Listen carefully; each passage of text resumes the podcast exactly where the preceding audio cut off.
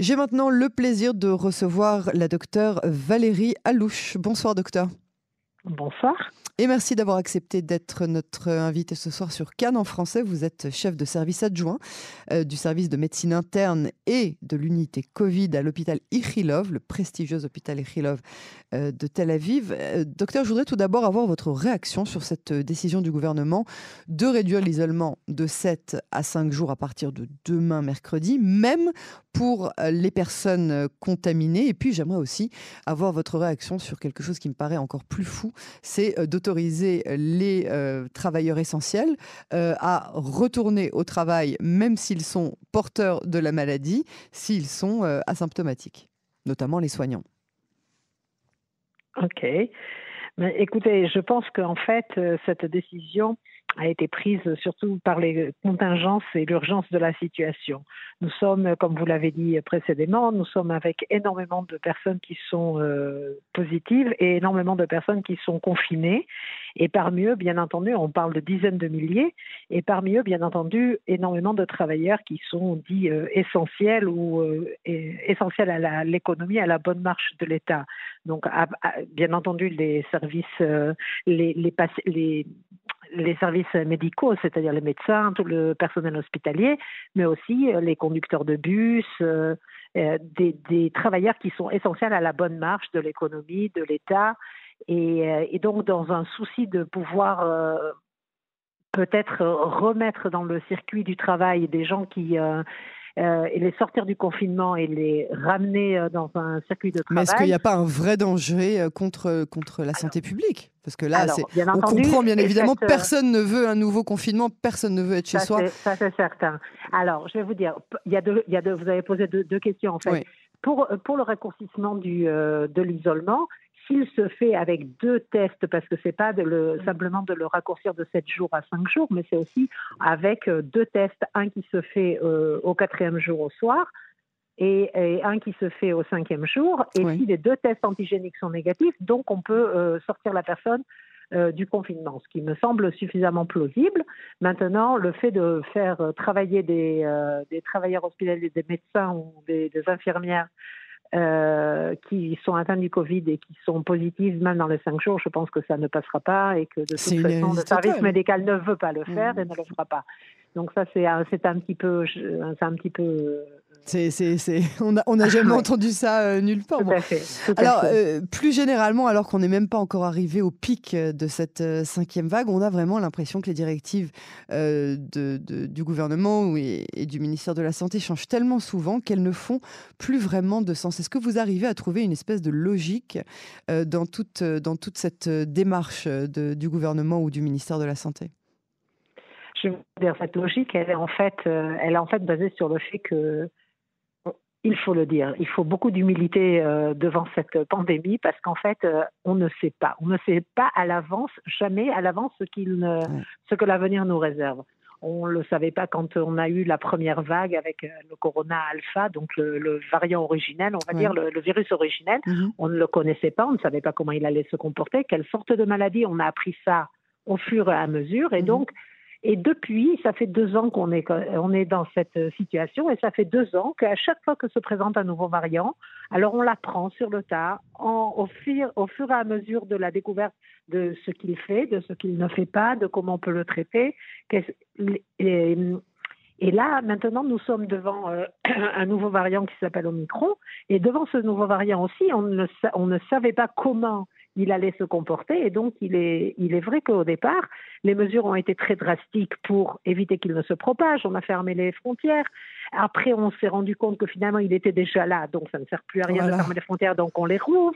Une fois qu'on a vu, donc il se propage très vite, donc on a eu très peur, on a voulu euh, envisager de faire un confinement, d'être très sévère. Après, on voit que finalement, la maladie n'est pas si grave que ça, donc on change. En fait, je pense que, euh, je pense plus que c'est euh, c'est une bonne chose de pouvoir adapter euh, euh, rapidement, en fait, les décisions en fonction de ce qu'on apprend. Et ce qu'on apprend, c'est tous les jours. Tous les jours, on découvre une nouvelle chose, comment le virus se comporte et euh, quels sont les risques et quels sont les dangers encourus par ce virus et quels sont aussi les dangers encourus par trop de sévérité par rapport de, de, prendre des mesures trop drastiques qui ont elles aussi des conséquences qui sont néfastes pour la population.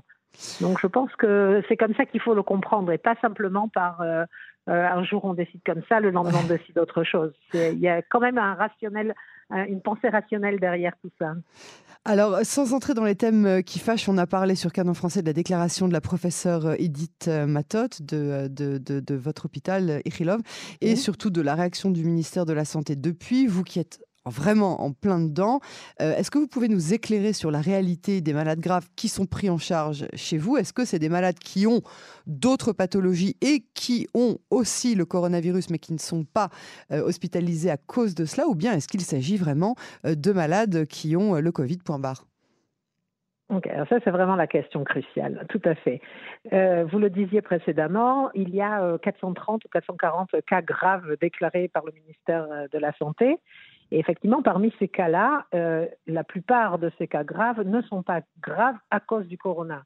Ils sont graves pour d'autres raisons médicales et sont aggravés par, le, corona. Aggravés par, le corona. Tout à fait. Mm. Alors, ce qui, ce qui se passe, c'est que en fait, il y a dans tous les, services, euh, les services de Corona en ce moment, il y a énormément de malades qui sont hospitalisés pour euh, des maladies, euh, leur maladie chronique ou une maladie aiguë, une infection, où on a des patients qui, on a deux patients après un accident de la route et qui sont, qui sont positifs au corona. Donc, on ne peut pas les, les laisser hospitaliser dans le service d'orthopédie où ils risquent de contaminer tout le reste des malades.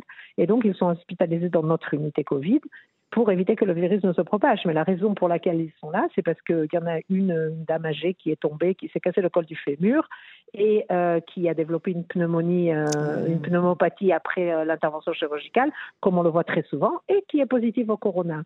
Alors, et, ça, c'est un exemple. On a mmh un patient, un patient qui a été opéré de neurochirurgie pour un méningiome et qui est maintenant euh, qui a été découvert positif au corona, qui a un peu de fièvre, mais son problème, euh, son problème euh, aigu n'est pas le problème, c'est son problème neurologique, mais c'est pas le problème du corona. Et ainsi de suite. Je peux vous donner beaucoup d'exemples comme ça. Donc si je, si je traduis ce que, ce que, vous dites, il y a quand même parmi eux des patients qui sont atteints du corona, mais c'est c'est pas la majorité, je dirais même pas la moitié. Mais les, personnes qui sont hospitalisées en état grave euh, à l'hôpital Ichilov euh, sont des personnes qui ont à la base, euh, qui ne sont pas arrivées à, l'hôpital Ichilov à cause du corona. Ça, vous le confirmez je, vous le confirme, pas, pas tous, mais une petite proportion. Il y en a, d'accord une petite proportion a été, je vais pas, je vous découvre pas un scoop, mais ça a déjà été publié dans dans euh, Ynet euh, il y a quelques heures, euh, il y a quelques heures, oui.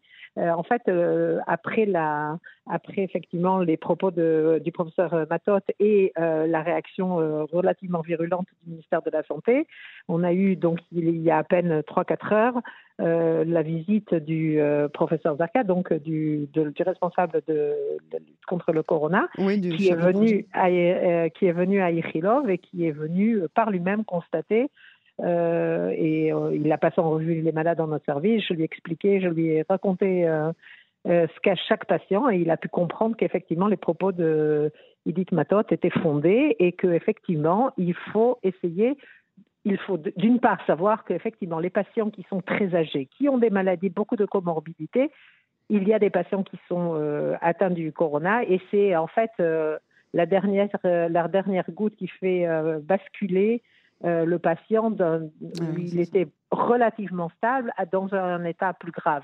Mais on ne peut pas dire que c'est un patient normal qui a tout d'un coup eu le corona et qui est dans un état grave à cause du corona. Donc ça c'est euh, ça c'est une chose. Il y a trois quatre cas de patients qui sont euh, vraiment qui qui ont qui sont hospitalisés par le pour le corona, qui ont euh, des difficultés respiratoires, mais qui sont bien moins importantes que celles qu'on avait vues avec le variant Delta dans la précédente vague. Ça n'a aucun rapport. et ces patients en question sont des patients vaccinés? Alors, en fait, la, plupart, la plupart sont vaccinés. Le, le, statut de vaccination n'est pas très important maintenant, effectivement, pour l'Omicron. Puisque euh, effectivement l'immunité qui est conférée par le vaccin et aussi l'immunité naturelle que les patients qui ont guéri euh, du corona euh, des précédents variants ne sont pas protégés contre l'Omicron. Donc en fait, là, la, on a des patients qui sont vaccinés, des patients qui ne sont pas vaccinés. Ça a beaucoup moins d'importance. Je répète, quand on a eu devant le variant Delta, l'immense majorité des patients graves étaient des patients non vaccinés et la vaccination protégeait très très bien contre le variant Delta. Maintenant, c'est pas très, euh, on a de tout. Et, euh, et, et, mais quand même, il faut le répéter, l'Omicron ne, n'entraîne pas une maladie grave Alors, voilà. comme on l'a vu Justement, donc, ce, ce, variant Omicron, on en sait encore très peu euh, de, de, choses. On sait qu'il contamine vite et qu'il contamine beaucoup, mais qu'il est a priori euh, moins agressif que le Delta, hein, par exemple. est-ce que vous confirmez aussi que les malades du variant Omicron sont moins en danger? Et si c'est le cas, comment est-ce qu'on explique cette recrudescence de malades hospitalisés euh, dans les hôpitaux. Pourquoi est-ce qu'il y en a tellement maintenant? Non, alors euh, vous l'avez dit, vous l'avez dit en fait, le, virus a une, une, propension à se propager euh, extrêmement importante, c'est-à-dire il il est très très très virulent, c'est-à-dire il, il il se propage très très vite. Parce que non seulement il se propage, le, le delta était propagé surtout par les gouttelettes, mais là on voit qu'il est dans l'air, l'omicron, il a une capacité à infecter plusieurs personnes, mais la maladie en soi que les patients peuvent, une fois qu'on est infecté par ce virus-là, ce variant-là, en fait, la, le risque de développer une maladie grave est beaucoup, beaucoup plus faible. On le voit de toute façon, même avec les chiffres actuels. Avec le variant Delta, on avait un maximum, euh, au, pic de la vague, on avait 15 000 euh, positifs et on avait 500, 800, 1000 patients euh, hospitalisés. Maintenant, on a 100 000, 60 000 ou 100 000 cas positifs par jour et euh, on voit combien? Il y a 300 cas graves et on a dit 400 cas graves et on a dit que la moitié, elles n'étaient pas dues au corona. Donc c'est infime la proportion. Alors, euh, vous voyez les chiffres. Je, je, comprends effectivement la proportion qui est, qui est euh, différente. Euh, bon, on a toujours le, sentiment qu'on était presque arrivé à la fin, en tout cas, de, de, de, ce virus il y a, au mois de juin dernier. Mais, mais bon, alors un, an après l'ouverture de la campagne de vaccination, on a le sentiment que les Israéliens sont épuisés de se faire vacciner. Et malgré les campagnes d'explication du ministère de la Santé, beaucoup hésitent encore à faire vacciner leurs enfants. Je parle des 5-11 ans. Euh, est-ce que vous comprenez ces parents qui attendent encore? Alors, comme on l'a dit précédemment, en fait, tout est tellement dynamique. Euh, jusqu'à euh, avant l'arrivée de l'Omicron, il était certain que la vaccination était extrêmement importante pour se protéger d'une forme grave. Et comme on l'a dit, la, vague du variant Delta l'a prouvé ceux qui ont eu une maladie grave et ceux qui sont morts étaient non vaccinés. Mhm. Ça, c'était euh, c'était euh, vraiment euh, très très clair. Maintenant, l'Omicron, le, le, vaccin actuel n'est pas vraiment efficace contre l'Omicron et, et, donc on peut, on peut comprendre les gens qui, qui hésitent encore à se faire vacciner. Mais on ne sait pas ce que l'avenir nous réserve, on ne sait pas quel est le prochain variant, on ne sait pas euh, et, il est vrai quand même que le, le, vaccin protège d'une maladie grave de, du, de, des, des, formes de coronavirus qu'on connaît jusqu'à présent. Et je pense que la vaccination est quand même importante. Ce qui n'est pas le cas. on, on, parle des gens qui ne sont pas encore vaccinés. Il faut qu'ils se fassent vacciner. Maintenant, pour la quatrième dose, ça c'est une autre histoire. Euh, est-ce que, est que, vous conseillez aux gens d'attendre, je parle de la population éligible à hein, la quatrième dose, est-ce que vous leur mhm. conseillez d'attendre le mois de mars euh, où Pfizer sortira son vaccin qui sera euh, destiné justement à, endiguer le, le, variant Omicron? Oui, je pense que maintenant la, la le, le, conseil. le conseil.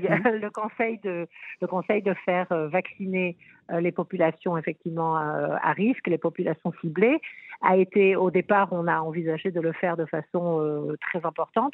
Mais maintenant on se rend compte qu'en fait euh, le vaccin actuel n'est pas tellement euh, protectif contre le, variant Omicron. Et d'un autre côté, le variant Omicron n'entraîne pas une maladie si grave.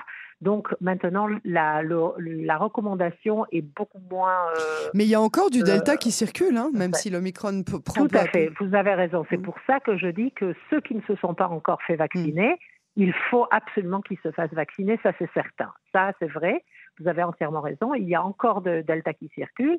Et euh, nous, on a eu deux cas de Delta, de patients qui sont revenus d'une d'une croisière et qui s'étaient pas fait vacciner, un couple de personnes qui sont parties en vacances sans être vaccinés. Ils sont revenus avec le Delta et les deux, le, les deux patients ont eu une, développé une, une forme grave. Mm. Donc, il est, est, fortement recommandé de se vacciner pour les patients qui ne sont pas vaccinés. Quant à la quatrième dose pour les populations éligibles, la recommandation est beaucoup moins forte et, euh, et basée scientifiquement. Alors, euh, avec les quelques instants euh, qui, nous restent, voilà deux ans maintenant que la pandémie euh, sévit, on en parlait, les équipes médicales sont, je l'imagine, à bout de souffle. Est-ce que vous-même et votre équipe, vous avez assez de ressources pour reprendre votre souffle ou même, si j'ose même exagérer, vous reposer de temps à autre? Où est-ce que vous en êtes? On peut dire qu'effectivement, c'est une période qui est on est surmené, je ne vous cacherai pas. Euh, surtout, surtout les conditions du travail, elles sont, euh, difficiles. Pour l'instant, en ce moment, à cause de l'Omicron, on a la moitié des médecins qui sont, euh, qui sont positifs dans notre service et qui sont confinés.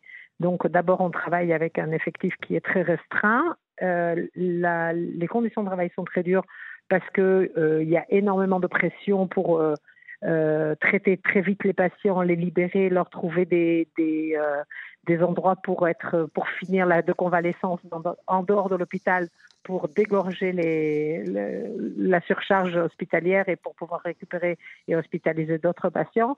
Donc on travaille vraiment euh, sous pression. Et je ne vous cache pas que ça commence à devenir fatigant. et puis personne ne peut partir en vacances puisque ou bah, de se prendre même pas un jour de repos puisque euh, ceux qui ne sont pas positifs travaillent. Bah, c'est ça, bien sûr. Alors, euh, docteur Alouche, avec vraiment les 30 secondes qui nous restent, euh, et j'espère qu'on va réussir à terminer cette, cet entretien sur un ton un petit peu encore plus optimiste.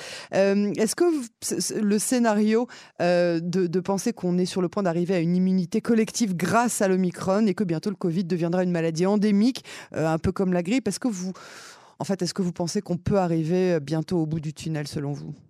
Je vous ai absolument orienté la réponse que j'aimerais entendre. Hein, c'est pas. je vais vous dire, je vais vous dire, l'omicron, l'omicron actuel, il, se, il est moins grave que la grippe euh, cette année. Alors euh, donc euh, donc euh, si, si ça reste comme ça, et eh ben ce sera très bien. Oh, et j'espère qu'on n'aura pas j'espère qu'on n'aura pas un nouveau variant qui nous apprendra encore une nouvelle leçon. pour la vie. Docteur Valérie Alou, je vous remercie vraiment beaucoup de nous avoir accordé ces précieux instants sur Canon français. Nos meilleurs voeux hein, de, courage et de gratitude surtout pour, pour vous et pour vos équipes. Et à très bientôt sur les ondes de Cannes avec, j'espère, d'encore meilleures nouvelles. Avec plaisir. Bonsoir. À vous aussi.